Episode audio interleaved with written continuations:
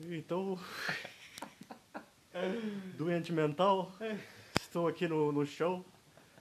Enquanto este acéfalo está no colchão, né? A gente teve que baixar o colchão aqui. Mano, É, aqui é comodismo. Eu vou apelar sempre.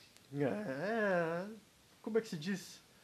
Ah, gambiarras, né? É, não, não tem a porra de um microfone ainda, então o que, que a gente está fazendo? A gente está tendo que deixar o celular na cama, né? Tenta imaginar o cenário aí onde você está, né? O, celular ele tá na cama encostada na parede, entendeu? E tá com fone de ouvido porque o meu celular é um lixo, ele só funciona o, o microfone quando tá com fone de ouvido conectado. E eu estou sentado no chão aqui, encostado na cama, enquanto que o nosso convidado de hoje está no, no colchão e ele tá É. com. Né? É legal que eu sou uma peça ainda que nem foi apresentado. Não, eu, tenho que, eu tenho que fazer as pessoas é, se imaginarem aqui, né, pra, pra estarem né, nessa conversa com a gente, entendeu? Tipo, ali, olhando com cara de bunda, a gente conversar entre a gente, a gente provavelmente ia cagar pra pessoa que tá ali. Mas enfim, este é o segundo episódio do Qual é a Sua Podcast. E temos aqui o nosso ilustre convidado, meu primeiro convidado da história, que é o Renan, que eu gosto de chamar de dois de paus. Ô, mano, sabia que. Hoje eu fui na casa da minha mãe, aí eu fui ajudar ela com o bagulho do, do mercado vaca. Ela tá com um problema que ela. Mano, minha mãe é totalmente cagada pra tecnologia. Hum. Aí ela não conseguiu logar. Ela disse que não sei porque aconteceu, o celular tirou a senha. Eu uso há três meses isso. E fudeu o bagulho todo. E saiu a senha, meu filho, eu não sei o que eu faço, eu perdi a senha e tal. Aí eu fui, tentei achar, na cagada eu consegui. Aí beleza. Aí eu fui mandar o comprovante, que ela tava com um problema no, no comprovante da, da transição. Uhum. Aí eu falei, ó, vou mandar o comprovante pra mim, caso a minha prima precise, que ela, minha prima ajuda ela lá, caso ela precise vai estar lá, vou mandar pra mim. Aí eu mandei pra mim. Aí, pelo negócio dela, aí eu vi lá, ela salva meu contato como filho, é, três vírgulas, né, que é reticências na, na, na língua dela, e um coração. É o clean, é o suficiente. Só que tem um a mais, que é de paus. Aí na hora eu falei, porra, eu acho que minha mãe deve ter pedido o número pro Gerson e tava salvo como dois de paus no seu celular. Aí ela não soube alterar o de paus em seguida, tá ligado? Ela só colocou filho, três vírgulas, coração de paus. Aí, na, mano, eu tive que arrumar isso hoje. Eu nem Ai, falei pra ela, caralho. ela nem vai notar. Ah. Mas eu vi, eu falei, mano, isso é dedo do Gerson. mano. Eu vou, tirar, eu vou tirar isso daqui, minha mãe inocente, mano. Cara, eu acho a ignorância da sua mãe uma coisa muito fofa, velho. É, é muito do caralho isso. Ah, mas às vezes eu tenho dó, aí às vezes eu acho engraçado. Às vezes eu acho que ela vai ser muito iludida por qualquer pessoa. Hum. Mas às vezes ela ilude muito mais. Os caras ela mata na unha. Porra. Véi, Vai, vai, vai iludir, quem ilude é foda. É, deve ser daí que eu aprendi, né? E é, aí a gente vai entrar nisso. Você pode ficar sossegado que aqui a sua caveira vai ser feita, você vai ser marcado pelo resto da sua vida. Bom, complicado, velho. Este aqui é nosso segundo episódio e agora eu faço, né, eu vou começar com essa tradição legal, né, porque eu preciso sentir que isso aqui é importante, né, de alguma forma. Por mais que eu esteja fazendo isso meio que pra mim, entre aspas, né, porque já entrei um pouco no primeiro episódio nessa questão de ego. Tem muito do meu ego envolvido nesse podcast, que é uma coisa que eu procuro tentar colocar na cabeça de que eu faço pra mim, como eu sempre fiz, né? Essa pessoa, inclusive, já esteve presente em muitos dos áudios que eu gravei, né? Ele é um, dos meus melhores amigos, então, tipo, ele esteve presente em muitos desses momentos. E a gente escutava bastante desses áudios também, então, Saudades. enfim, né? sal- Perdeu, perdeu esses áudios. Agora com essa porra desse celular nessas condições fica um pouco mais complicado, mas mesmo com tudo isso, tô tentando fazer como se fosse um, um um podcast sério, né? Um podcast bem estruturado. Mas é, é o mais sério do site. Quem vai falar o contrário? Não tem essa possibilidade. Mas enfim, começando com uma pergunta que eu acho que vai estar em todos os episódios, é a seguinte. Renan, qual é a sua? Quando você falou que o nome era qual é a sua, e aí agora vendo você me perguntar, é estranho porque é como se eu tivesse feito alguma coisa errada que te irritou, tá ligado? Tipo, Ah, ô mano, qual que é a sua, velho? O que, que tu tá fazendo, mano? Ô, mas você tem problema, velho? acho. É, então, isso, isso pode ter um fundinho de verdade? Pode. Mas não vamos entrar muito nisso agora. Mas eu acho legal essa pergunta porque ela é totalmente interpretativa, cara. Ela Exato. pode querer. A gente pode querer saber tanto de quem é você de um modo geral, como o que você quer trazer para esse mundo, se você acha que tem que trazer alguma coisa para esse mundo, enfim. Você pode interpretar como, como quiser, entendeu? Sim, Mas a, a primeira que vem é essa de, tipo, arrumar treta mesmo, sabe? Tipo, qual é a sua, velho? Você tá querendo treta comigo, mano? Você vem aqui na minha casa, grava o bagulho com você. Mas não, tipo, se eu falar qual é a minha, a minha é. A minha é concretizar que eu tenho controle sobre todas as minhas ações que eu falei pra todo mundo que eu tenho. Acho que essa é a minha agora. É tipo, provar pra mim, mais pra mim do que pras outras pessoas, que eu consigo realmente ter controle sobre o que eu digo, sobre o que eu faço. Essa é a minha agora. Mas confesso que é, é um trabalho um pouco difícil. Tá sendo bem interessante, né? Com, com, com, com, as situações que estão sendo entregues pela vida. Hum. Mas a gente vai lidando, vai lidando, vai lidando. Tentando o máximo não afetar os, os terceiros. Eu acho, bem, enfim. eu acho bem interessante isso porque, né, com, com tudo que você explicou a respeito né, de, de passar para as pessoas que têm esse controle, é interessante pensar o quanto isso é importante para você. E eu queria que você dissesse um pouco por que, que isso é importante, por que, que você acha que tem que ser importante, e não sei se é a sua mentalidade, mas por que você talvez pense que todas as pessoas deviam ser assim, tipo, terem con- não só passarem para as pessoas que têm o controle, mas que tenham o controle por si só, que elas tenham certeza disso. Cara, porque simplesmente é muito fácil falar que você faz uma coisa, que você é uma coisa, você faz a média lá e aí você simplesmente faz outra coisa, aí você é hipócrita, mas ninguém sabe, tá ligado? Só você sabe. E aí. Acho que a maioria das pessoas faz isso, em mínima- mínimas coisas do dia, das suas situações, mas só você sabe que você foi hipócrita em algumas situações. E todo mundo acha que você é ali, ó, perfeito, como você fala, tipo, com seus defeitos, etc. Mas você age e faz, fala, tudo que você fala é aquilo, não, não tem brecha pra erro. E aí você mostra isso, mas no fundo, ou em outras áreas semelhantes, você é hipócrita e você faz assim desse jeito, fica tudo cagado e só você sabe. Então eu acho que todo mundo faz isso, mas eu tô querendo cortar isso e ser realmente ter, ter controle realmente do que eu falo e penso. E como eu moldo a situação, eu quero que ela fique o mais natural possível, que eu não, não me perca nas minhas palavras, nas minhas ações. Então isso é muito difícil, parece que é uma coisa simples, mas é, é, é foda pra caralho. Porque Realmente, se eu quisesse estar falando isso aqui também, chegar ali e falar o contrário, tá ligado? Você não vai saber, mano. Seria muito fácil, né? Você não vai saber, tá ligado? Eu posso simplesmente chegar ali e falar, tipo, mano, eu falei lá que eu sou uma pessoa que tem se controlado e tal, feito tudo certinho e tal. Mano, mas eu vou ali na biqueira comprar um beck, mano. pegar, pegar um chazinho ali, beleza. E, tipo, não, mas o Renan não fuma, velho. Não, eu não fumo, velho. Eu não fumo. Só cigarro, só isso, mas. Eu posso ir ali e você vai saber se eu, se eu peguei o beck. Eu não vai. Eu posso também, ó. Tá vendo? Eu posso ter falado tudo isso aqui agora, mas eu posso também estar fazendo a média e você não sabe. Pô, Tá aí- vendo como isso é perigoso? Mas você não acha que as pessoas, elas, elas vão, em cima disso, né, em cima desse, desse raciocínio, elas vão viver muito, tipo, apavoradas, tipo, muito no cagaço? Vão, eu vi você. Isso explica muita coisa.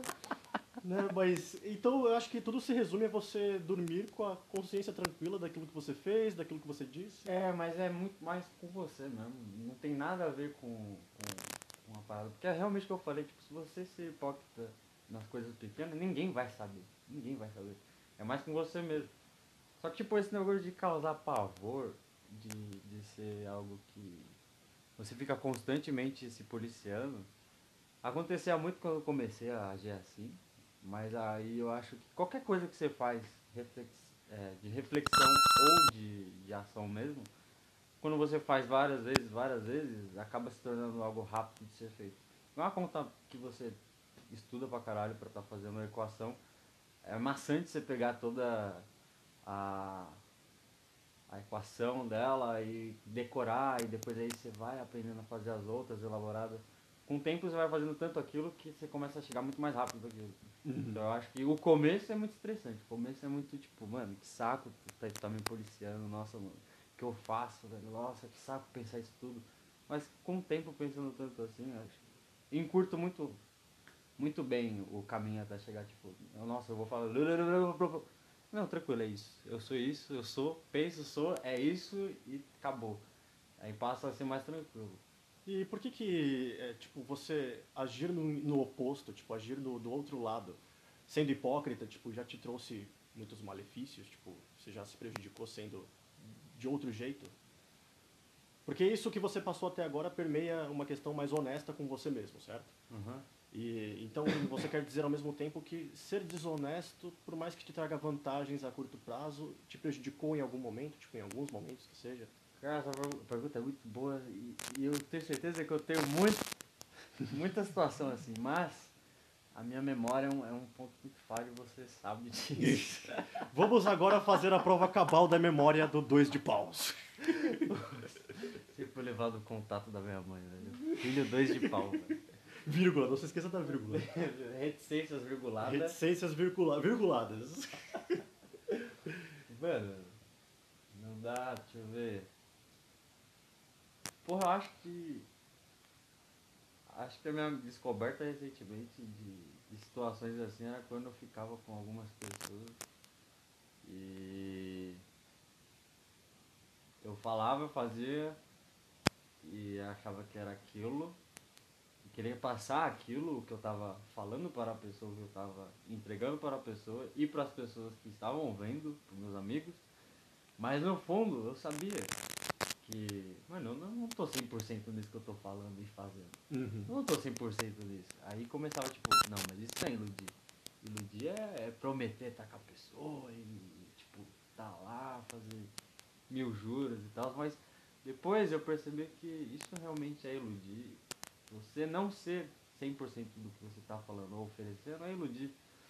Então, eu notei isso, mas só muito tempo depois pra ser sincero, algumas semanas atrás. Puxa, então é, foi muito tempo vivendo numa, numa mentira, foi. digamos assim. Foi, mas tipo, eu sabia que tinha dado errado e eu não sabia o porquê direito, mas eu sabia que tinha a ver com a minha forma de tratar. Mas eu não sabia muito bem exatamente o porquê. Aí agora, depois de muito tempo, eu pensando, lembrando, tendo outras situações agora, lidando de outro jeito, eu consigo ver que isso era assim uma ação hipócrita, digamos assim, de que eu falava que tinha controle sobre o que eu estava falando, mas não tinha. E ninguém sabia. Nem meus amigos, que eu contava, eu fazia questão de falar para eles, não, mano, o que eu estou pensando é isso, o que eu penso dela é isso, o que eu penso da situação é isso, o que eu falei é isso, e é isso que está acontecendo. Mas tipo, no fundo eu sabia. Então, tipo, olha só, você está sabendo agora que muita coisa que eu falei no passado, eu tinha certeza, é, acho que tinha o quê? 50% de certeza e o resto era tipo, mano, vou, vou me enganar aqui. Ah, mas vamos combinar que 50% é muita coisa, né? Ah.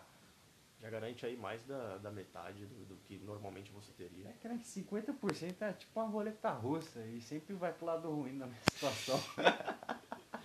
aí a vida se mostra pra que veio, né? É, é, é embaçado, é embaçado. Complicado, cara essa questão de, de, de soar hipócrita, estar ciente disso, já mostra o real cagaço de talvez ser pego nessa hipocrisia e o que aconteceria? O que você acha que aconteceria se isso rolasse contigo no passado? Tipo, se alguém sacasse que você estava fazendo isso consigo mesmo e por consequência com as outras pessoas, tipo, você Pô, eu seria orgulhoso. Se fosse no passado, eu seria orgulhoso. Eu, eu ia dar, não dar o braço torcer. Eu ia tipo, não, mano, eu tenho certeza que estou falando. Então, mesmo que a pessoa sacasse, a pessoa tipo, chegasse com argumentos e falasse, eu ia ser orgulhoso, porque Eu sempre fui um bom ator. Minha área que eu trabalho não é essa, mas eu sempre fui um bom ator, assim, no estalo. Então, eu ia juntar o meu orgulho, a minha atuação, eu ia tentar convencer a pessoa com o meu orgulho e a atuação de que ela tá errada sobre mim. Eu era esse tipo de pessoa. E. A parte do ator ainda tem, não, não vou dizer que era. É, eu acho que é outra coisa que faz parte da sua natureza É. também, né? De certa forma. Ah, É um mecanismo de sobrevivência, vai. Sobrevivência, é isso mesmo. Nossa, é sobrevivência total.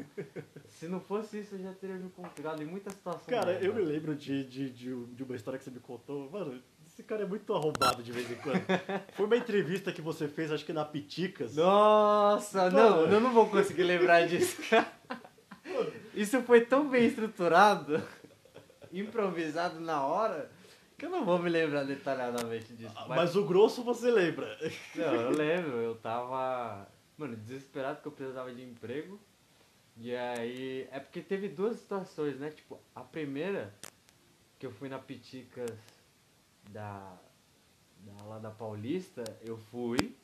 E aí, assim, eu sou tatuador, né? Tipo, Ah, eu esqueci de fazer essa introdução bonitinha, né? Tipo, gente, o Renan ele é tatuador, tá? Ele por enquanto tá fazendo os trampos mais em casa, mas ó, eu vou deixar o link dele na bio, tá na página do Instagram. Ah, isso aqui, ó. Tá. Muito legal. Posso desenhar os desenhos do Gerson também, ó. Quem quiser tatuar da página dele aí, ó. ó copia o Sharingan, mano. bravo, bravo, bravo. Mas então, aí. Mas tava embaçado, tatuando em casa, eu queria garantir uma renda, então eu fui procurar um trabalho em que eu conseguisse trabalhar sem, sem sugar muito mentalmente. Então, piticas, né? Tipo, o universo geek lá eu ia conseguir lidar de boa. Só que tem a parte tipo, de você conversar com a pessoa, de vender, e essa parte eu sempre acho meio bosta, tá ligado?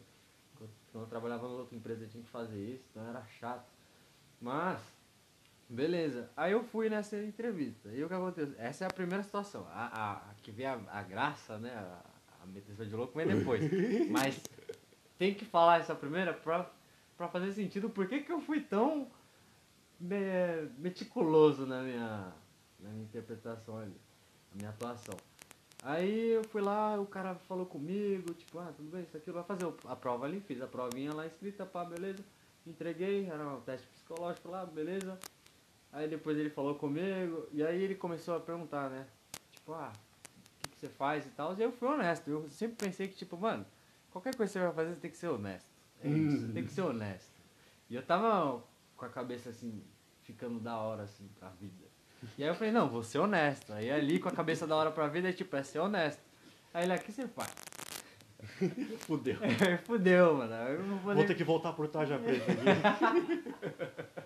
Eu falei, ah, eu sou tatuador e tal, mas. Aí eu já vi a, a- o semblante dele, tipo, hum, tatuador, tá querendo trampar aqui, dá ruim, hein? Tá ruim seu trampo, hein? Aí eu falei, mas tipo assim, eu quero me organizar e blá blá blá e tal. Então eu vou deixar isso de lado e aí eu quero estar, tipo, fixo em um trabalho, e aí com isso estar na faculdade, fazer as minhas paradas, etc. E lá na frente, se for pra eu voltar a tatuar, eu tatuo. Se for pra eu entrar pra animação, eu entro. Se for pra ir pra design de games, eu entro e tal. Mas eu vou fazer a faculdade numa dessas áreas. E aí ele já me soltou, tipo, você é uma pessoa bem indecisa, né? aí eu, tipo, "Ih, caralho, não era, pra, é, não era esse tipo de. Não era esse tipo de personagem que eu queria vender, pô. Falei, caralho, fudeu, mano, porque eu fui honesto demais. aí beleza, aí nisso ele já. Aí foi cagando a, a entrevista e eu já vi que eu não podia mais mentir em nada. Não mais mentir, né? Tipo, não poderia sair do, do honesto, não poderia mentir. Porque aí ia ficar escrachada a mentira. E aí eu fui honesto, ele falou, o que, que você quer da empresa? O que você quer fazer aqui? Não tô entendendo. Aí eu, ah. E eu, eu dava essas pausas mesmo, tá ligado? Ah, velho, aí você me fudeu, né? Tipo, pare- é é foda porque parece que soou impossível pra você só falar, mano, eu só quero ganhar uma grana porque... É, velho, o que que esse. Mano, ele acha mesmo que qualquer criança, qualquer adolescente barra pré-adulto que vai lá quer crescer na Piticas? Mano, nem tem vaga pra crescer na Piticas. A única coisa que tem é. é, é gestor. Não tem nem supervisor lá, é só gestor, Sabe o que é mais engraçado? Eu nem sei se a gente podia estar falando o nome Piticas aqui. Nossa, velho. Co- Como que eu. eu- Vamos dar pitaco aqui, ó. Vamos dar pitaco aqui.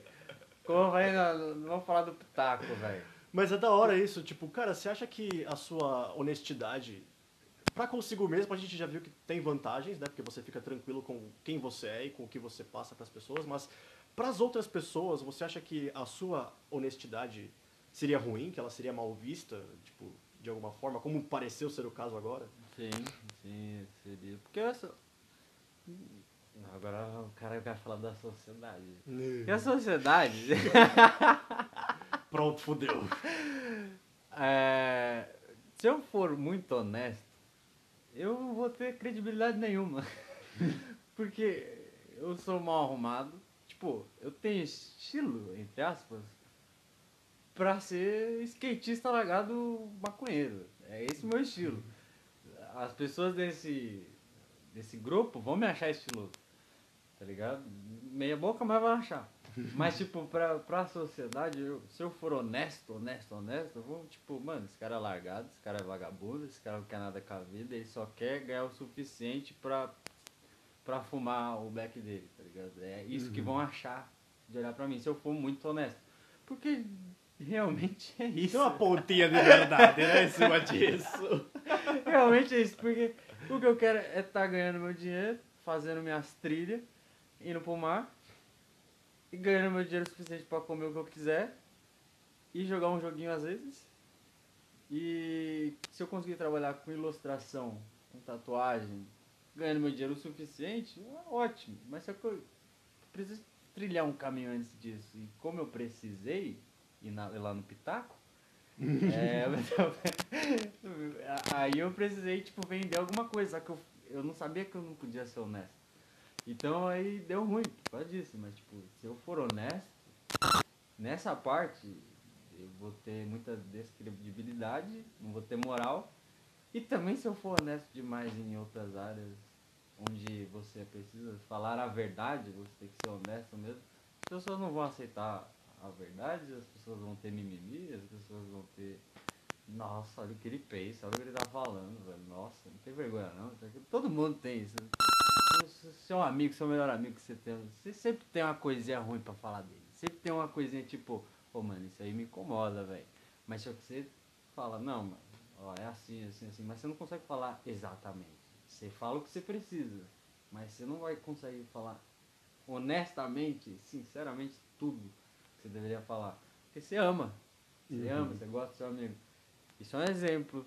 Então, você sempre tem que moldar essa parte. Se você for honesto pra caralho nessas áreas, você sempre vai ter treta. Todo mundo vai te odiar, todo mundo vai, não vai marcar sua cara. Então você acha que ter essa mentalidade tipo, é prejudicial para todos os estilos, todas as vertentes que vão além do maconheiro largado? Sim, sim, por isso que eu tô tentando conciliar o que é ser honesto e hipócrita, tá ligado?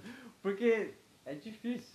Você tem que, então, dar a honestidade, só que com uma leve maquiada para não soar tão grosseiro, É, digamos. é, vai ser nessa pegada, vai ser dar uma maquiada pra não ser tão grosseiro. E é também aquela, aquele ponto de tipo, chega uma situação em que eu necessariamente tenho que ser honesto aqui ou posso só me abstrair? Não falar nada. Aí às vezes não falar nada garante muito mais. Uhum. Então você não perde pro silêncio, tá ligado? Porque perder pro silêncio é foda. Você poderia ter ficado quieto e você fala ali que não devia e aí toma na jabiraca. Uhum. Aí. Mas enfim.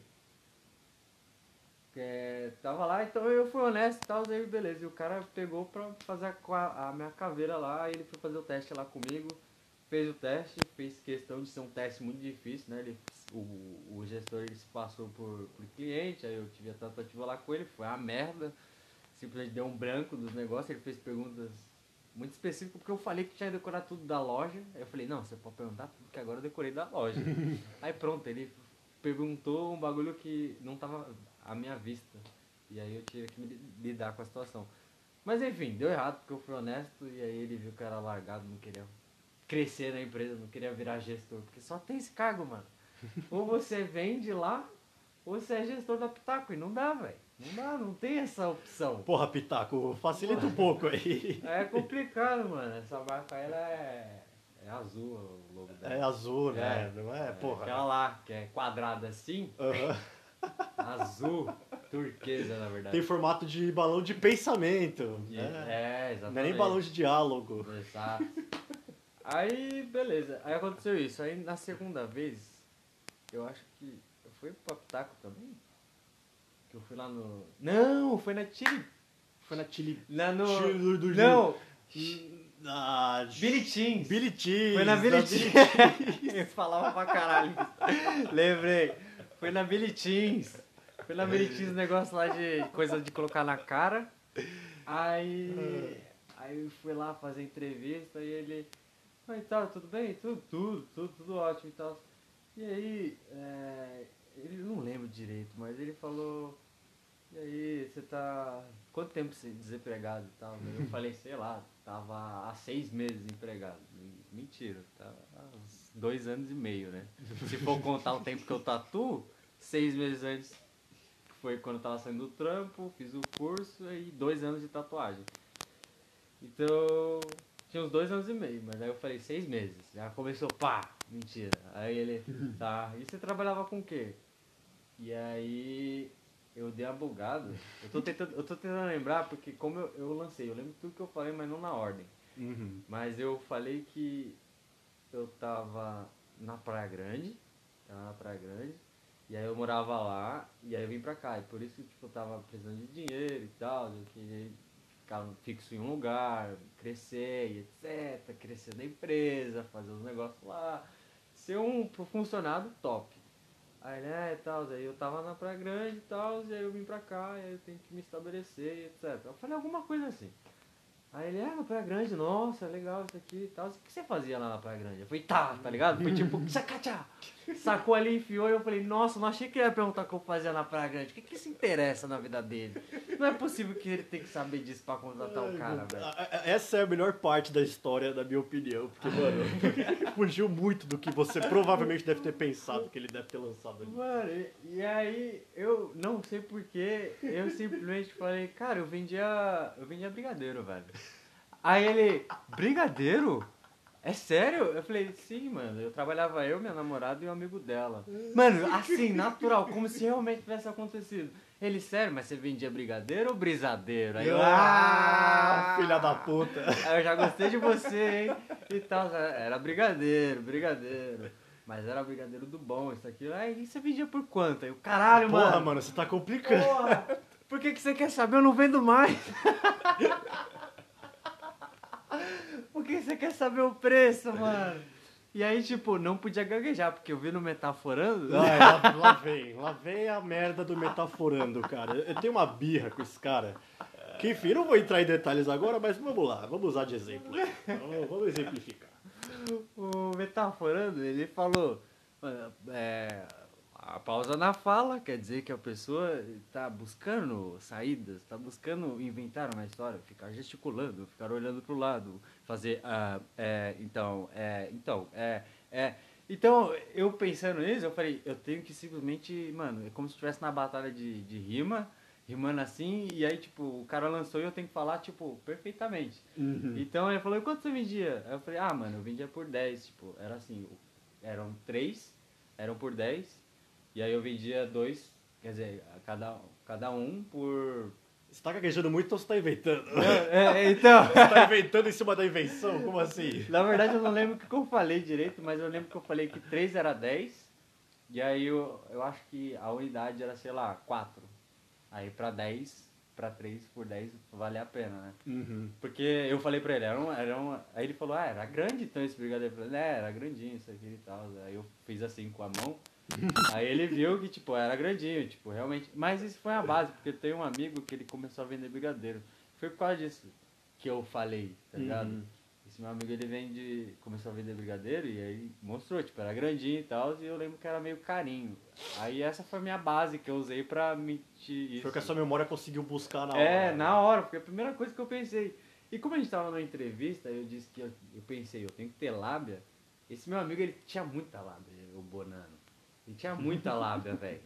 Muita. E tipo, e aí eu me apeguei nisso. É por isso que eu foquei no brigadeiro, lábia ele, então, tipo, eu entrei no corpo dele, eu falei, não, eu sou o banana agora. e aí eu sou o mestre do brigadeiro, velho. E aí eu consegui, tipo, eu não gaguejei igual eu gaguejei agora pra falar do preço, tipo, foi perfeito. Eu fiquei até, tipo, mano, um misto de, tipo, prestando atenção no que ele tava falando e por dentro, caralho, meu irmão, eu sou muito bolado, velho. Mano, eu não gaguejei. E aí eu olhava pra cara dele, eu voltava, eu pegava, eu piscava, ele tava falando, é, isso, aquilo e tal. E aí a gente foi seguindo a conversa. Aí ele, e como é que você fazia, vocês faziam pra vender lá? Porque, né, tem que vender e, e vocês iam até a casa da pessoa e tal. Eu falei, não, era tranquilo, a gente morava perto do, do centro, então a gente ia nos shoppings. Então, a gente ia lá, vendia e etc. É, e aí ele falou, ah, tá, e tal. Aí a gente ia conversando e depois ele voltava, tá ligado? Ele falava, é, e tipo, vocês levavam aonde os, os brigadeiros? Eu falei, mano, por que, que esse cara tá tão interessado? Eu não vendo mais! É engraçado, né? Porque é quase como se ele soubesse que você tá mentindo e tá vendo até onde você consegue ir. Deve né, ser por isso que ele não me chamou depois. Porra, sabe, foi da hora passar o tempinho com esse moleque aqui, mas vamos, o cara tentou. próximo aí. O cara tentou, né? Sagaz, sagaz. Pelo menos ele riu bastante. Ou soube fingir rir. Ai, caralho. Aí, aí eu- ele falou, ah, que vocês levavam uma cesta. Onde vocês levavam? Eu falei, ah, eles levavam numa cestinha bonitinha e tal. E a gente levava em algumas quantidades. Como a gente morava perto, a, a gente pegava uma pequena quantidade, levava, aí vendia, aí depois a gente voltava. E como era 10 minutinhos pra chegar no, no shopping, então era tranquilo fazer isso. Era melhor do que levar no isopor, sei lá. É feio, tá ligado? Uhum. Então, tipo, eu falei essas coisas. Aí ele pareceu ter comprado, entendeu? Uhum. Mas o que me serve de consolo de não ter passado no teste da, da mentira foi que falaram que pra unidade que era que eles iam contratar, eu provavelmente não fazia o, o, o perfil. Não que eles falaram. Uma amiga minha que conhece a unidade, que ela é lá perto do Mackenzie, Uhum. Falou que, tipo, os vendedores lá tem uma postura, tipo, mais descolada e blá blá blá blá blá. Então acho que só por isso não, não foram, porque, tipo, eu, eu falei, tipo, mano, eu, achei que o cara ia me contratar, porque eu fui perfeito. Mas foi nessa situação aí que, que eu meti muito louco, né? Na pitaca eu fui honesto e tomei no cu, aí eu menti na outra. E aí não deu certo, tá ligado? Pelo menos não tomei no cu, mas não deu certo. Porra, que que so... então sobrou pra você uma próxima tática que é né, distorcer a verdade. Que é Cara, diferente de mentira, como eu já ouvi falar. Porra, mas aí é, é mó saco, mó trampo, velho. Por isso que eu não vou mais. Não vou mais trabalhar, tá ligado? Mas é interessante isso. É, a partir de qual momento da sua vida você acha que, que te deu esse estalo de que não compensa você agir dessa forma na sua vida? Tipo, sendo hipócrita consigo mesmo e com as outras pessoas? Tipo, quando você sente que isso chegou pra você? Porque não é o tipo de coisa que você vê sendo recorrente na mentalidade das pessoas. Tipo, você não vê muita gente falando sobre isso, ou então discutindo sobre isso com outras pessoas? É porque quando você ser hipócrita e não ser conciso no, no que você faz, é, quando você age assim, afeta as outras pessoas. E você tá pouco se fudendo, tá ligado? Você só vive. Mas a partir do momento em que começa a te ferrar, você começa a notar que tá tendo um padrão, e aí você começa a pensar o porquê que isso tá acontecendo, e parar de pensar, mano, sempre dá errado na minha vida, sempre dá errado na minha vida, sempre que acontece uma merda. Uhum. Mas quando você começa a pensar, você tenta achar aonde é a raiz disso. E aí, quando eu comecei a fazer isso, eu comecei a ver que ser hipócrita em algumas atitudes pequenas estavam gerando muitos problemas para lidar depois. E eu sou uma pessoa muito empática, por mais que não pareça, né, depois de ter falado tudo isso. Mas sou uma pessoa muito empática e quando tem um problema muito grande que eu não quero magoar a pessoa, que é- eu acho que é isso, tipo, eu- sou eu minto na- em algumas coisas, eu não sou totalmente 100% em algumas coisas porque eu não quero magoar as, as pessoas. Só que fazer leves mentiras, leve, né, leves lábias, é, depois vira um amontoado e aí você tem que lidar e eu sou uma pessoa muito empática para lidar com o bruto. E aí eu não consigo. E aí eu fico mal, eu fico com problema, eu fico pensando como a pessoa pode lidar, eu, tenho que, eu entro numa saia justa e eu quero terminar a situação do melhor jeito possível para a pessoa e aí acaba me sugando mentalmente. Aí, a partir do momento que chegou a me afetar, Hum. aí eu vi que eu tinha que arrumar a situação. E aí eu vi que era isso, era isso. Eu tava errando no começo, era sempre no começo. Sempre no começo eu errava. E aí quando você. Aquela velha história, vamos falar da mentira. Se você começa mentindo, você tem que sustentar ela até o final. Então você não tem que ter peso na consciência para lidar com a cagada final. Porque você começou, então você vai até o final. Então você tem que terminar ali. Só que não faz sentido pra mim fazer leves mentiras no começo, virar uma merda, não me importar no começo, e no final me importar pra caralho, tá ligado? Não faz Uhum. sentido, não fecha. Então eu comecei a me importar pra caralho no começo.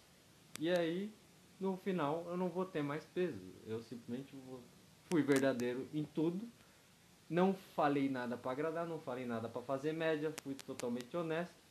E quando tiver uma situação que eu tiver que ser cuzão, entre aspas, que eu tiver que ser chato, que eu tiver que falar alguma verdade, eu não vou me sentir peso na consciência. Não vou ser. É, minha empatia não vai sobressair, tipo, nossa, não vou falar isso que vai magoar a pessoa. Não, eu vou falar, porque eu entreguei pra pessoa todo o meu eu. Então a pessoa vai entender. E ela vai entender que eu não sou obrigado a me moldar pra agradar ninguém. Então, tipo, quando eu comecei a ver assim, começou a, a fazer sentido. E aí, estou muito bem assim. É, acho que essa é a minha. essa é a minha. É estar bem comigo no início de qualquer coisa. Acho que ao mesmo tempo também se livrar do, do, do puto esforço que você teria, né? Em sustentar uma coisa que não é você, de certa forma, né? Porque as pessoas que têm essa prática de, de. Porque eu vejo muita gente falando sobre mentira e tudo o que é óbvio a respeito de mentira, tipo, o quanto isso é errado e o quanto prejudica o, próximo. Mas é uma coisa que eu acho que todo mundo fez e faz, tipo, durante toda a vida. A mentira ela só tem proporções diferentes, mas ela existe. Tipo, por mais que seja uma mentira boba que, que não se não não vá prejudicar a pessoa tipo muito fudidamente, Sim. mas eu acho que tem muito disso, tipo, a gente mente até quando não é necessário porque é meio que um padrão nosso. É, conveniente, não vai afetar ninguém. Só eu vou tempo- saber. É esse ba- a parada do, do. Só você saber. É muito mais isso, tá ligado? Só você vai saber. E aí, tipo. Todo mundo tiver com uma pessoa, tipo, de boa índole e tal, mas você sabe. Pode ser só aquele, ô, você comeu tal negócio? Não comi não. E tipo, mano, vai mudar o quê, tá ligado? Era, uma bolacha recheada ali em cima, tá ligado? Você comeu ela. E aí você fala, não. Ô, mano, mas eu tinha deixado. Ah, tá, foda-se. Ah, não, não comi não. Então, não, tem problema não. Mas você sabe que você comeu. E o que, que muda ter mentido daquilo? Se você falasse, não, fui eu. Pô, mano, eu deixei lá porque eu ia comer e tal. Foi mal. Puta, foi mal, velho. Não sabia. Tipo, mano, é uma coisa que acabaria muito rápido. E é uma pequena, mas se você falar não comi, só você sabe. As mentiras pequenas estão aí, ó, só você sabe. Não vai afetar nada essa mentira na vida da pessoa, mas só você sabe. É esse nível de se importar. Sei. Bom, a gente discutiu muito sobre o, o quão desvantajoso é pra você ser assim, mas agora eu quero saber, tipo, algumas situações que já te beneficiaram por você ter sido dessa forma, tipo, por você colocar em prática esse seu, essa sua mentalidade, tipo, se já te trouxe algum benefício em algumas situações, se, se realmente se mostrou compensatório ser assim. É que assim, né? A gente. As pessoas só lembram do que é ruim, né? Tentei buscar aqui, não, não, não funfou, tá ligado? tu não vai lembrar de quando foi uma coisa. Porque quando é uma coisa benéfica, ela só é porque é natural. Quando a coisa é ruim, é porque você teve realmente uma escolha ruim e aconteceu ruim. Mas quando você é assim, desse jeito que eu falei, a vida só acontece naturalmente, então não é um ponto que você vai notar, tá ligado? E você não vai se saciar com você sendo é, autêntico. Você só vai ter ciência quando você começa a lidar com a situação ali, aí você lida, você age, e você tem ciência que está tá sendo honesto com você. Mas o desenrolar daquilo, o fruto disso, eu acho muito difícil lembrar porque é só como deveria ser a vida, é só como é normal. Aí não é algo extraordinário, tá ligado? Não é algo digno de ser lembrado. né? É, tá ligado? Aí a, a não ser que, tipo, porra, foi um, um gesto tipo, tão foda que te rendeu um emprego. Aí, tipo, aí você lembraria, tá ligado? Pô, Uhum. eu agi assim, me rendeu um emprego, marcou. Mas é isso, tipo, a gente só foca mesmo quando dá errado. E aí é muito fácil notar o que deu errado e pontuar isso. Eu realmente não lembro de, do que pode me ter beneficiado. Ah, de certa forma é bom você não lembrar dessa vez, porque mostra que você colocou tão em prática na sua vida que já talvez tenha se tornado automático, que você nem perceba. É, eu posso estar só mentindo pra mim também. aí eu vou dar uma refletida nisso aí. Bom, estávamos falando também de trabalho e você, né, como já ficou claro aqui, trampa com tatuagem, né? Você já faz isso tem quanto tempo mesmo? Tem uns dois anos, né? Tem dois anos, acho que tem dois anos exatos agora. E quando foi que você deu esse estalo, tipo, ah, vou trampar com tatuagem? Tipo, é uma coisa que você sempre pensou em fazer na sua vida? Eu sei que o seu lance é mais voltado à animação, a design de animação e etc, né? Caracterização, caracterização de personagens e afins. Aham. Esse cara desenha muito, entendeu? Eu Vou até... Para! Para! Vou achar um jeito de Para, colocar amiga. a página dele pra vocês darem uma olhada depois. porque- Continua, continua. porque ele desenha muito. E eu queria saber, cara, tipo, porque, mano, é um lance que eu já pensei até em fazer, assim, no período da minha vida, só que só pela ideia de, mano, mexer com a parte do corpo de alguém já foi o bastante pra eu desistir, entende? Porque, mano, é uma coisa que vai ficar marcada pelo resto da vida da pessoa e, mano, muito, muito hard isso. Eu queria saber o que, que te impulsionou a seguir com isso e, e, e por que mesmo pensando nisso, nesse, nesse cagaço, você persistiu. Ah, mano, é, é simples, é porque não precisava estudar, tá ligado? Acabou isso. Não, porque, mano, você olha tatuador, você pensa isso. Pra qualquer tatuador. Mano, você pensa que é uma pessoa desistente da vida e, e que é só é fácil porque não precisa estudar. Eu falo assim, mas não foi por isso. Mas é o que eu escuto pra caralho. Todo mundo vê tatuador como uma pessoa que desistiu de estudar e quer dinheiro fácil. De fato, quando você começa a tatuar frequentemente, parece ser fácil ganhar dinheiro. Mas eu não sou esse tipo de tatuador. Infelizmente, ainda tô caminhando. Mas foi. Eu gostava de desenho e tal, e quando eu desenhava meus Dragon Ball Z, boladão lá, todo mundo, mano, vira tatuador quando tava na adolescência. Aí eu, quê? Não, vou fazer mangá, velho, tá doido? E aí eu ficava nisso, vou fazer mangá, vou fazer mangá, vou fazer animação, aí eu ficava fazendo uns flipbook lá, bolado. Vou trabalhar com isso. Aí beleza, foi passando tempo, trabalhei em um lugar lá, três anos, bastante pra caralho. E aí comecei a consumir é, é, tatuagens, estilos, aquarela e tal. Comecei a ver muito, comecei a achar da hora, comecei a querer ter. Eu achei que eu nunca ia ter tatuagem. Falei, mano, nem fudendo, isso deve doer pra caralho, nunca vou fazer. E aí eu comecei a ver, mano, é da hora, porque naquela época tinha pouca tatuagem de anime. Tinha pouca tatuagem geek, tinha pouca tatuagem colorida. O que tinha mesmo era aquela old school, aquelas coisas meio podridonas que a gente via. E, tipo, não me agradava. Eu não gostava. E aí, tipo, nunca tive interesse. Mas quando eu comecei a ver tatuagens de anime, de heróis, de, de coisas mais coloridas, eu comecei a, a dar atenção. Mas nessa época eu namorava uma menina muito religiosa. E aí eu fiquei meio. Né, eu guardei isso pra mim, eu fiquei, tipo, quieto. Porque, mano, se ela soubesse que eu ia querer tatuar, ela ia ficar, tipo, desesperada. Tipo, nossa, não, velho, não, você não pode, a gente tem que ir pra igreja. e eu, vamos pra igreja, então eu, eu falei que ia, mas acabei não indo. Mas aí depois terminei e aí eu segui um tempo assim. Aí namorei de novo, aí já essa minha nessa outra namorada, ela, ela gostava muito de tatuagem, a gente forçava assim tatuagem.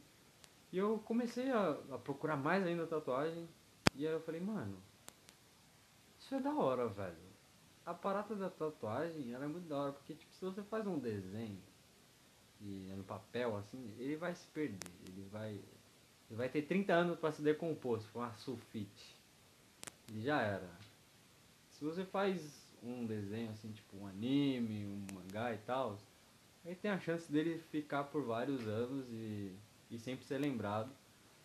E aí é um ponto, mas tipo, é um lado muito distante, né? Tipo, é o mais difícil e tal, mas eu ainda gosto, ainda acho da hora. Uhum. Mas a parada de você fazer uma coisa que vai se decompor conforme a pessoa morre é algo muito louco. A pessoa vai carregar uma coisa que você fez, uma coisa que saiu da sua mão, uma coisa que você deu detalhe ali, com toda a sua calma, precisão, o máximo que você podia, para fazer aquilo ficar bonito, para ficar do caralho. E você termina o trampo, você conversar com a pessoa, saber o porquê que ela fez aquilo, ver a pessoa feliz porque tem aquele trampo. Eu comecei a ver essas coisas e eu falei, mano, deve ser muito do caralho, tá ligado? E na época, assim, eu tava muito na pegada de conversar com muita gente. Eu tava tipo, mano, deve ser do caralho você tatuar com alguém, você saber da vida da pessoa, e você trocar ideia e saber por que, que ela tá fazendo aquilo, se tem significado, se não tem significado, o porquê que fez aquilo. E, né, uma conversa aqui gera outra e tal. E isso era a minha premissa. E eu falei, mano, deve ser muito louco isso. E eu falei, eu vou tentar. Uhum. Eu não falei, tipo, eu nasci pra isso, mas eu, eu vou tentar e ver se eu gosto. Só que aí eu comprei o kit, e aí eu fiquei com o kit de tatuagem de 800 reais. Com cagaço, eu não usei ele por, por muitos meses. Não, uns 5 meses eu não usei. Eu tentei na pele artificial, fiquei com cagaço, aí eu Todo mundo, não, você tá, desenha muito bem, Renan. Não, vamos tatuar comigo. Eu falei, não, calma aí. Eu desenho bem no papel. Mas agora na, na, pele eu não sei, tipo, a profundidade, eu não sei se eu posso fazer, se tem que liberar. E aí todo mundo queria fazer e eu falei, não, não vou, não vou, não vou. E acabei fazendo em mim. Fiz a primeira tatuagem em mim com o kitzinho bosta. Foi o pomo de ouro no, no tornozelo, doeu pra caralho. Aí eu falei, mano, nunca mais vou fazer isso. aí, beleza. Aí eu saí do trabalho, aí fui fazer o curso de tatuagem para ter confiança. E aí, com os tatuadores, eles passaram muito mais a visão de como é que é ser tatuador, o que é ruim, o que é bom. E passaram toda a assistência possível. E aí, eu falei, mano, eu acho que é, essa é a parada mesmo, tá ligado? Tipo, eu gosto de fazer isso, eu gosto de conversar, eu gosto de falar com as pessoas sobre a vida delas. E nada melhor que você tatuar uma coisa especial pra pessoa, que ela vai falar com certeza sobre o porquê que ela tá fazendo aquilo, já é especial falando da pessoa. E às vezes a pessoa tatuar uma coisa simples já diz muito sobre ela. Esse negócio de, de você julgar as pessoas, acho que só deveria ter na tatuagem. Uhum. Tipo, ainda julgar com várias é, margens de erro. Porque, tipo, é, se você pode julgar alguém, é só com as tatuagens, mas não julgar de um jeito ruim. É tipo, julgar, tipo, a pessoa tatuou corvo. Será que ela gosta de Odin? Uhum. Será que ela gosta da cultura nórdica? Será que ela gosta de corvo mesmo? Será que ela gosta de uma parada mais dark? Será que ela é roqueira? Sim, você julgar Essa... a partir de arquétipos, né? A partir de coisas assim, tipo, é, e, e de pode, gostos, né? E pode ser tudo, e pode ser uma coisa, e pode ser nada do que você falou. Então essa parte de, tipo, na tatuagem você pode julgar, mas sem ofender, você só fica na sua, tá ligado? Mas é essa, tipo, você bater o olho na pessoa e a pessoa poder ser tudo e não ser nada ao mesmo tempo. Aquilo você só, tipo, eu achei da hora e quis fazer. E aí você, tipo, caralho, cagou tudo que eu tava pensando dessa pessoa. Então, tipo, isso é da hora pra caralho. Foda-se que você gastou tempo com isso. É, sou eu e é isso. Então aí eu comecei a tatuar e aí eu comecei a achar da hora pra caralho. E aí foi até melhor do que eu pensei. Tipo, realmente eu lido muito bem com, com as pessoas, eu converso muito bem. A, a, sessão é da hora. Nossa, vou fazer uma propaganda. Tá, tatua comigo que eu converso Gente, legal. vocês véio. já têm todos os detalhes do que é uma sessão de tatuagem com o nosso Renan aqui, tá? tatua comigo porque é só sucesso. Véio. Mas eu acho legal essa. O, o, como você conseguiu juntar essas duas coisas, né? A, a, proximidade com o seu cliente, né? Porque, querendo ou não, você faz isso pra, de certa forma, deixar a pessoa confortável, Sim. né? Porque é um momento que vai ser Sim. doloroso. É uma coisa que a pessoa tem que entender o quão sério que aquilo, que aquilo remete, né? A seriedade que aquilo remete, tipo, o quanto aquilo vai ficar marcado pelo resto da vida. Sim. Então acho que você tentar buscar essas coisas, né? O porquê dela tá fazendo aquilo, a representação que aquilo tem pra pessoa. Sim. Tipo, traz tanto, pode tanto trazer certeza quanto uma dúvida, né? Tipo, nossa, agora que eu explorei tanto sobre isso que eu vou tatuar, será que eu quero tatuar de fato, sabe? Tipo, Sim. Mas eu acho que esse negócio do, do confortável, eu acho que é mais pra me deixar confortável. Como assim? Porque eu ficaria desconfortável se eu tatuasse alguém e a pessoa não falasse nada e eu não falasse nada. Então, eu ficaria desconfortável. Então, eu ia querer deixar a pessoa confortável pra, para eu ficar confortável. Mas, de modo geral, agrada ao, aos dois lados. É muito bom essa conversação. Então, eu gosto disso de, de que ambas as partes fiquem confortáveis. Mas esse negócio de, tipo, conversar sobre a pessoa, será que eu tenho certeza de fazer isso aqui e tal? Já aconteceu de eu estar tá lá colocando o decalque na pessoa e eu dar a dica pra pessoa, tipo, mano, você tá com dúvida, velho. Eu tô sentindo que você tá com dúvida. E, mano, não tem problema nenhum você ter dúvida. Porque a partir do momento que você tem dúvida, é que é aí que você tem certeza que não deve fazer. Uhum. Então, tudo bem, você deixa quieto, você faz uma outra hora, você faz outra coisa, ou você só realmente faz outra hora.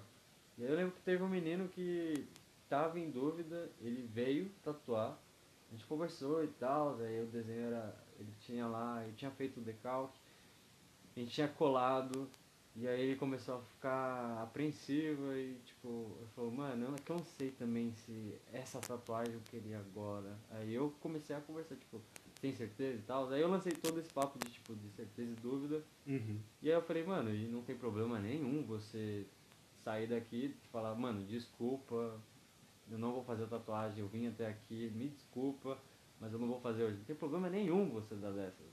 Tem problema você fazer isso impulsivamente para não deixar o, o profissional é, Puto. puto, tá ligado? Porque, mano, foda-se que ele vai ficar puto, é a sua pele, velho. Então, tipo, eu poderia muito bem falar, tipo, não, mano, é da hora, velho, vamos fazer, vamos fazer pra, pra pegar o dinheiro, tá ligado? Uhum. Mas, tipo, não. Tipo, mano, a pessoa tem que ficar feliz pra fazer aquele bagulho. Então, é legal ter esse tipo de conversa.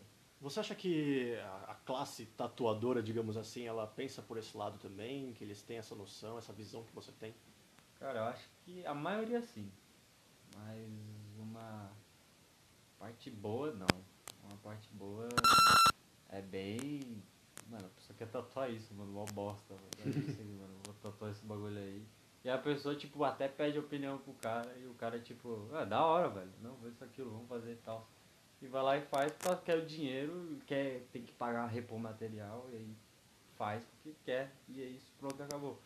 Uhum. Já, já tive a oportunidade de estar no meio de alguns tatuadores e, e ver algumas situações assim, que tipo, mano, ó, o cara pediu pra fazer o, o Zeus, mano. E aí ele falou, mano, quero Zeus assim e tal, fazer desse jeito, mas eu quero, tipo, fique da hora e tal. Aí falou, mano, Zeus, o que eu vou fazer, mano? Aí eu peguei a, uma das, das estátuas de Michelangelo, barbudo lá e tal, e falei que era Zeus, mano. O cara achou do caralho, velho. Tipo, mano, o bagulho nada a ver com Zeus e tipo, foda-se, mas ele viu que era Zeus, então beleza, foi. Aí, tipo, aí os caras rachando o bico, nossa, é foda, isso aqui, isso aqui. Então, tipo, mano, às vezes acontece do- dos caras tá pouco se fudendo, tá ligado? Aí são os caras que realmente estão cagando, só querem o dinheiro fácil Uhum. e conseguiram tatuar bem e, e segue nessa, tá ligado? Mas tem muito tatuador que é realmente profissional, dá dica, conversa, vira amigo do, do cliente. Eu já vi isso bastante também. E essa é a parte da hora, tipo, se eu vou me pegar, eu vou me apegar nisso. Então, tipo, é só uma dica, tipo, se eu for tatuar com alguém, busque saber a opinião do tatuador sobre o desenho, tipo, é, tipo, mano, eu fiz isso, eu vou fazer sobre isso, eu gosto disso e tal, blá blá blá, tal. Se você tiver em dúvida, mostre que você está em dúvida. E aí veja a postura do tatuador. Aí você descobre se ele tá querendo realmente fazer porque ama tatuar ou se ama o dinheiro, tá? Acho que o que a maioria das pessoas estão habituadas assim a pensarem quando se lembram, né, de tatuagem é, ah, se a pessoa sabe desenhar, ela sabe tatuar e tipo, acho que conhecendo você, tipo, tendo mais contato, né, com esse seu lado que que, que tá mais ligado à tatuagem, eu percebi que são coisas tipo bem distintas, né? Sim. Não é porque você sabe desenhar que você necessariamente vai saber tatuar e, e vice-versa, né? Tipo, Sim. você sente que é o tipo de coisa que te pega, tipo, que você já passou por esse tipo de conflito, porque você sabe desenhar muito bem, mas dá pra perceber que algumas vezes você se questiona com relação à tatuagem em si, né? Ao ato de tatuar, tipo, você acha que são coisas que devem andar juntas, tipo, É, eu tinha muito cagaço. Por isso que eu demorei muito pra começar a tatuar, porque tinha cagaço de fazer merda na pele das pessoas. E por mais que eu soubesse desenhar, eu não sabia introduzir a tinta. Então se você sabe desenhar não Ah, tivemos um primeiro pro- pequeno problema técnico, né? Porque a gente está se habituando ainda à plataforma do Anchor. E, enfim, podemos retomar de onde estávamos É, antes desse corte seco. Sobre, é, foi bem. Show! Meu Deus do céu, é que eu vi o cronômetro vermelho ali eu pensei, Aconteceu, meu "Caralho, Deus do céu. o que, que tá acontecendo? Mas É. enfim, cara. Mas ó, ó, que milagre, eu lembro o que a gente tava falando. E Faz cinco minutos só. Deu tempo de eu dar um mijão, inclusive. É, eu tinha cagado pra caralho de tatuar, porque eu não sabia tatuar. E mesmo que eu tinha visto tutorial e etc, tipo, eu não tinha confiança. Até eu fazer o curso e, e tatuar, aí eu fui pegando a confiança. Só que ainda assim tem a aperfeiçoação da. Aperfeiçoação? Aperfeiçoamento da. Nossa, bolado, hein, mano? Pitaco. Aí tinha tudo isso pra, pra melhorar e ser cada vez mais preciso no, na tatuagem. Então, tipo, mesmo que eu soubesse desenhar muito bem, eu tinha que trabalhar a parte de precisão, de como fazer os efeitos de degradê que eu sei fazer no papel, eu Uhum. deveria saber na, na pele com agulha. Então, tipo, é, é aprender, é como se você, tipo, começasse a pintar em aquarela. Você sabe fazer degradê com lápis de cor. Com aquarela você não sabe, tem outro processo. Então é a mesma situação. Tipo, é aprender a técnica. Depois que você aprender a técnica, você consegue eh, reproduzir o que você consegue fazer em qualquer outro lugar. Só que é essencial saber desenhar. Tipo, você pode ser tatuador sem saber desenhar com técnica, você só vai copiar. Uhum. Mas em algumas situações em que você perdeu o decalque, né, que é aquela colinha, né, que cola, cola aquela coisa azul na pessoa e aí tem o desenho e você segue traçando as linhas. Se você acabar apagando uma parte do desenho, você vai ter que fazer a olho, você vai ter que fazer ali bonitinho. Às vezes eu, é, tem é, partes que, por exemplo, um cílio, um olho e tal, tem toda uma terminação dele que se você não sabe desenhar, ela fica meio meio infantilizada, porque ela, tipo, ah, tem um olho aqui, tem, faço o olho, faço a curva, faço a bola no meio, faço o brilho. Uhum. Mas se você souber desenhar, você vai fazer a entradinha do traço, a saída dele, o cílio, o olhinho, o escuro onde tem que estar. Então, desenhar influencia bastante, mas dá pra ser tatuador sem saber desenhar. É mais a técnica que pre- prevalece. Se você souber a técnica, você pode se dedicar ao desenho depois. Acho que parece mais difícil justamente essa parte de você manter o conforto entre cliente e tatuador, né, com toda essa parte da comunicação, né, que você disse que sempre teve uma fase em que você conversava com muita gente e que, querendo ou não, trouxe esse, esse hábito para si, esse hábito, Uhum. né, não sei se eu posso chamar assim, esse gosto por, por se comunicar com outras pessoas. Por que, que você sente que tinha isso, se você tem isso ainda, tipo, conversar com os outros, o que isso remete a você, tipo... Mano, essa acho que é a parte mais da hora, acho que de, digamos, de viver, porque você sabe quem são seus amigos, você sabe o que eles pensam e às vezes você se surpreende com eles. E você sabe da vida deles, mas é muito da hora você descobrir o que é uma pessoa a partir, quem é a pessoa a partir de um desenho. E aí nisso você vai criando uma intimidade ali, você vai conversando e você vai descobrindo sobre como uma pessoa pensa. Às vezes você entra em alguns debates com o próprio cliente que você sai com uma perspectiva de vida diferente, você sai com uma opinião diferente, ou sai com mais argumentos em um tipo de assunto porque você debateu algo com o cliente. Então isso é, isso é da hora pra caralho. Já teve cliente que eu tatuei e me falou como foi o término de namoro, o porquê que ele foi mal compreendido, por que que a pessoa terminou. Você era um psicólogo barra tatuador, né? É, era quase nessa pegada aí. Eu queria ser psicólogo, mas não tenho paciência. O bom é que a tatuagem, tipo, acabou a tatuagem, acabou ali, beleza, tatuamos, muito da hora. Às vezes tem contato com o cliente, beleza, segue. Agora, psicólogo não, você ter que ficar lá tratando, né? O mesmo cliente, sempre ali, cuidando da cabecinha dele. Uhum. Mas é, é legal que é um tratamento para as duas partes, tá ligado? Porque eu também falo da minha vida. eu, o cliente às vezes não perguntou nada, eu tô lá falando, mano, eu tô ligado nisso aí, mano. Aconteceu comigo isso aqui, ó, porque aconteceu isso, eu fiz isso. Aí começa, aí pronto, já puxa outra coisa, aí vai. Nossa, mano. Tem é... alguma história legal, tipo, de um cliente que já passou por, pelo, pelo, pelo seu estúdio, digamos? estúdio. pelo. Né, pelo, por uma sessão com você e que, tipo, você tem uma história legal desse, desse contato próximo? Ah, foi, um, foi um dos primeiros clientes, ele tratou uma coisa bem simples. Eu não vou falar o que era também, né, porque dependendo do que eu falar aqui, vai que as pessoas falam, deixa eu procurar essa tatuagem, aí acha a tatuagem dele e fala, ô, você é corno, hein? Tá ligado? Já sabemos qual vai ser o enredo aqui, pelo menos um pouco, né? Ah, velho, era um, um menino que tava no auge das baladas, das rave, né? Tava no auge das rave, e aí... Eu tenho um pouquinho de preconceito com quem vai em balada... Balada não, em rave, mas... Eu tenho porque, tipo, acho que é tudo igual. Como assim, tudo igual? Tudo igual, tipo, sempre são loucão e só quer, quer usar o máximo de coisa errada até não lembrar o que aconteceu e capotar. Uhum. Mas eu também tenho vontade de ir em rave. É. curioso. eu tenho vontade de ir em rave, porque eu nunca fui, mas eu acho da hora. A parada de ficar bêbado e tá curtindo ali. Porque, tipo, agora tá bêbado com meus amigos e tá curtindo o som. Mas a eletrônica, quando você tá bêbado, deve ser uma coisa legal. E já, já tem algumas situações que eu tava bêbado e curtindo um somzinho assim, com amigos, você tá rindo das coisas idiotas que tá fazendo, é legal. Só, tipo, essas paradas que o pessoal, tipo, exagera balinha, SD, os negócios ali, pra ficar louco proposital, tipo, pra, pra dar um pane no seu sistema, eu acho que isso é muito cabuloso. Uhum. E acho que tem muito isso lá. E também eu posso ir lá e mudar de ideia. Eu posso falar, tipo, mano, eu tava errado pra caralho, tava sendo ó preconceituoso. Mas eu tenho vontade de ir em rave pra, pra, pra ver como é que é.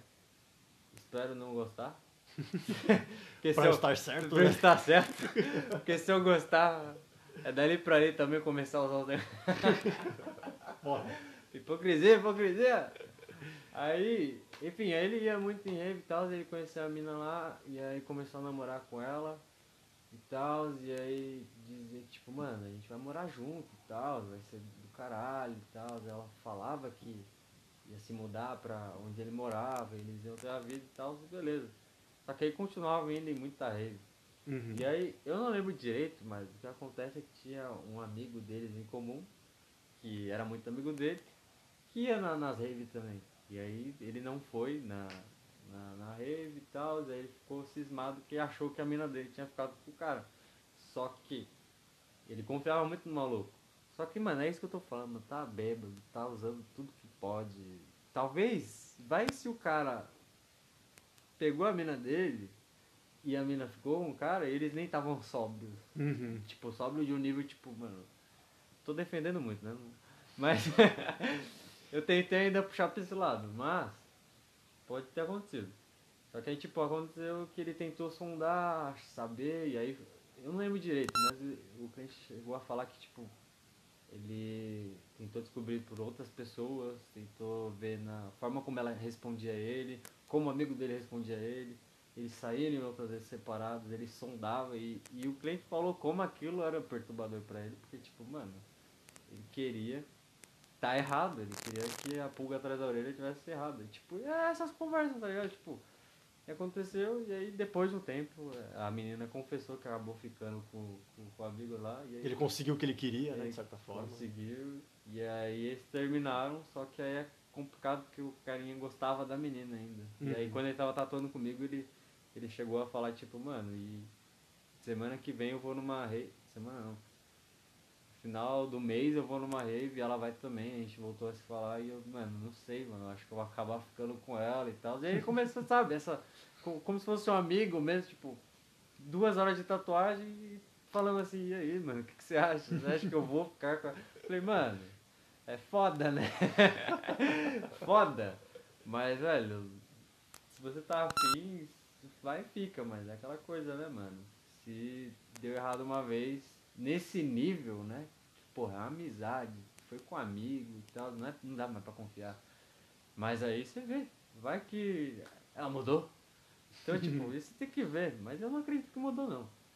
Mas é esse tipo de conversa que acontece às vezes. E aí. Ele me chamou pra, pra, pra essa rave. ele me chamou. Ele falou que ia ser uns três dias e ia ter que ir com barraca e tal. Aí eu falei, mano, se eu conseguir eu vou, velho. Porque eu nunca fui, quero ver como é que é. E aí, só que eu acabei não indo porque eu não tinha dinheiro pra estar tá indo lá e tal. Mas eu queria ter ido. Ia ser muito da hora, tipo, ter tatuado com o cara e no final do mês ir na rave com ele. Até uma outra vez, um menino que eu tatuei, na semana seguinte me chamou pra ir no aniversário dele. Tá ligado? Então, tipo, essas coisas são da hora pra caralho, velho. Tipo, Você acaba criando um vínculo, né, com essas pessoas. Sim, mano. E tem alguns, alguns clientes que além de clientes, vira, viraram realmente amigos. Uhum. Alguns clientes viraram amigos mesmo. Então, viraram próximos. Eu já saí junto. Então, é. Mano, a tatuagem dá espaço para você conhecer muita gente profundamente rápido. Uhum. Porque em outros trabalhos você consegue conhecer muita gente, mas profundamente não, porque tipo, pensa, você vai ficar 8 horas tatuando alguém. Claro que você não vai conversar por 8 horas, a pessoa vai ficar exausta, mas dá espaço para você se aprofundar em muita coisa se você quiser. Se a pessoa estiver aberta. Também você não vai ser incisivo se a pessoa quiser ficar tipo, mano, tô constatando minha dor aqui, para, velho. Você entende, você vai vendo se a pessoa tá apta a conversar. E conversar distrai. Ainda mais no começo da tatuagem, que tá nervosismo, tá dor, até a pessoa se acostumar. Então a tatuagem dá tempo pra você, dá espaço para você conhecer várias pessoas e profundamente. Então por isso que acaba gerando clientes que vem fidelidade pela pela amizade criada ali com uhum. tatuador e cliente e porque conversou entrou num, num, num, espaço que deu voz deu fala deu, deu ouvido e aí conheceu alguém muito rápido profundamente não profundamente mas mais do que deveria numa compra de tênis numa loja qualquer, tipo, ah, isso aqui, esse tênis, ah, você gosta disso? Por que você quer esse tênis aqui? É bacana porque, querendo ou não, já mostra um padrão nas pessoas de que elas sempre querem ser ouvidas, tipo, independente do que elas são, do que elas, que elas sejam. Sim, sim, elas... Elas sentem falta disso, né, no caso. Sim, eu acho que se todo mundo... Se todo mundo chegasse e perguntasse qual é a sua... Acho que todo mundo queria que alguém chegasse e perguntasse qual é a sua. Porra, nossa, alguém que se importa. Caralho, vou poder falar. Caralho! Sabe, tipo, você tá tatuando lá, a pessoa, tipo, cara, o tatuador tá realmente perguntando da minha vida. Caralho, o tatuador tá falando da vida dele. Já falei da, dos meus perrengues pros clientes também. E já fui zoado pelos clientes também. então, é da hora pra caralho, é da hora pra caralho, é da hora tem que tatuar, hein? Temos. Aí, nós estamos enrolando. Eu tenho que separar uma graninha aí pra dar uma, uma força. E também tatuar uns bagulho legal porque tô sentindo falta. Uh, nem me lembro qual que é a sensação de tatuar. Eu também não. E eu tava comentando hoje, né? Tô falando que sinto falta pra caralho, velho. Muito falta. Tá, tá. É estranho. Eu acho que eu nunca tinha sentido falta de ter tatuagem. Porque você sempre fica tatuando as pessoas, você vê todo mundo ficando bonito. todo mundo tendo tatuagem, todo mundo expressando o que é. Aí eu só fazendo essa trabalhagem. Acho gostando. que deve ser foda num ponto é como se fosse um cabeleireiro careca, tá ligado? Pô, é foda o cara ser, deixar o cabelinho na régua de todo mundo e falar, pô, queria, hein? Pô, mas acontece isso. Tem vários clientes que eu tatuo coisas de, de anime ou LOL e aí eu penso, porra, queria que alguém tatuasse isso aqui em mim. Porque eu não consigo me tatuar no nível que eu tatuo os clientes, eu vou fazer tudo tremido em mim. E aí tem várias. Eu até falo pros clientes, eu falo, mano, esse é o tipo. Eu, eu começo chocando o cliente primeiro. porque eu gosto de fazer isso. Eu falo, mano, eu tô com raiva de ter tatuado isso aqui. Aí ele o buga, ele tipo. Não sabe reagir. A pessoa não sabe reagir mesmo. Tipo, uhum. Cara, o que, que ele tá falando? Por que ele tá falando que tem raiva de tatuar isso aqui? Aí ele, é, por quê? Aí tipo, mano, que esse é o tipo de tatuagem que eu queria em mim. Mas eu não consigo fazer em mim. Tá ligado? Eu queria fazer isso aqui em mim. E agora, eu fiz em você. E ficou foda. Aí eu falei, porra, tô feliz porque você tem a tatuagem. Mas é foda você ficar sempre tatuando as coisas que você gosta e falar, porra, queria, hein? Nossa, isso ficou legal. E tipo, é gostoso é, fazer algo que você gostou tanto que você queria ter, tá ligado? E, mas eu falo assim, sempre entra na zoeira, e o cliente dá risada e tal, mas tem, mano, acho que já teve umas quatro tatuagens que eu fiz que eu fiz questão de falar pro cliente, mano, essa tatuagem aqui foi difícil fazer, velho, porque eu queria ter uma dessa, velho. Só que eu não posso porque eu vou fazer cagada em mim. E aí fazer em outro, tô sem dinheiro, não vou poder fazer em outro lugar e tal. Aí vira aquela coisa tipo, porra, da hora, tá ligado? Os clientes tatuador gostam das mesmas coisas e tal. Isso é muito foda. Bacana. É, eu acho que poucas poucas pessoas teriam essa ideia do, do, do, trabalhar com tatuagem, né? O que, que isso pode te dar de abertura, né? Para você se aproximar de pessoas e, querendo ou não, até ter esse contato com outros. Isso será algo que diz muito sobre quem você é também, né? Tipo, é, uhum. é, como você disse, é, muitas ideias que você trocou com alguns clientes te fizeram ter uma outra cabeça sobre um determinado assunto depois, tipo, né, um papo que você tinha bem feito consigo, trocando ideia com outra pessoa, né, a pessoa que você tatuou, né, tipo, sim. isso dá uma mudada, tá ligado? Sim, sim, dá, dá uma mudada, sempre agrega, tá ligado? Então, eu só tem lado positivo, tá ligado? É só lado positivo. Ainda tem só a preocupação suprema de, de fazer merda na pele das pessoas, então sempre tem essa preocupação, sempre tem esse cuidado. Mas o que tem em volta disso é muito gratificante. Então sempre te constrói, tá ligado? É do, é do caralho, sabe, meu uhum. parceiro? Muito foda. Aí vai ser embaçado fazer tatuagem com você, porque, porra, eu sei o seu cérebro praticamente. Aí é complicado. A gente, pra a gente tatuar, você tem que ficar um ano longe, tá ligado? aí você fica um ano longe, aí a gente tatua. Eu vou, opa, Gerson, tudo bom? Tá, tá igual tipo aquele cara que tipo, não se conhece. Opa, Gerson, beleza? Nossa, você, cara, só conhecido, sabe? Só conhecido. aí pronto, aí começa, aí, como é que anda a vida e tal. Aí, aí você começa a falar, tá ligado?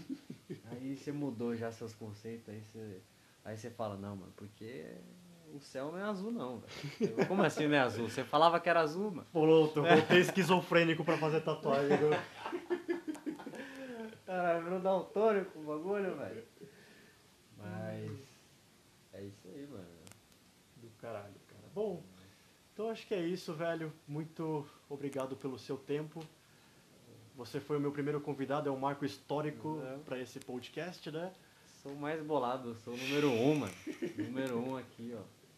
Vou lançar aqui então esse episódio e é isso. Este é o Qual é a Sua Podcast.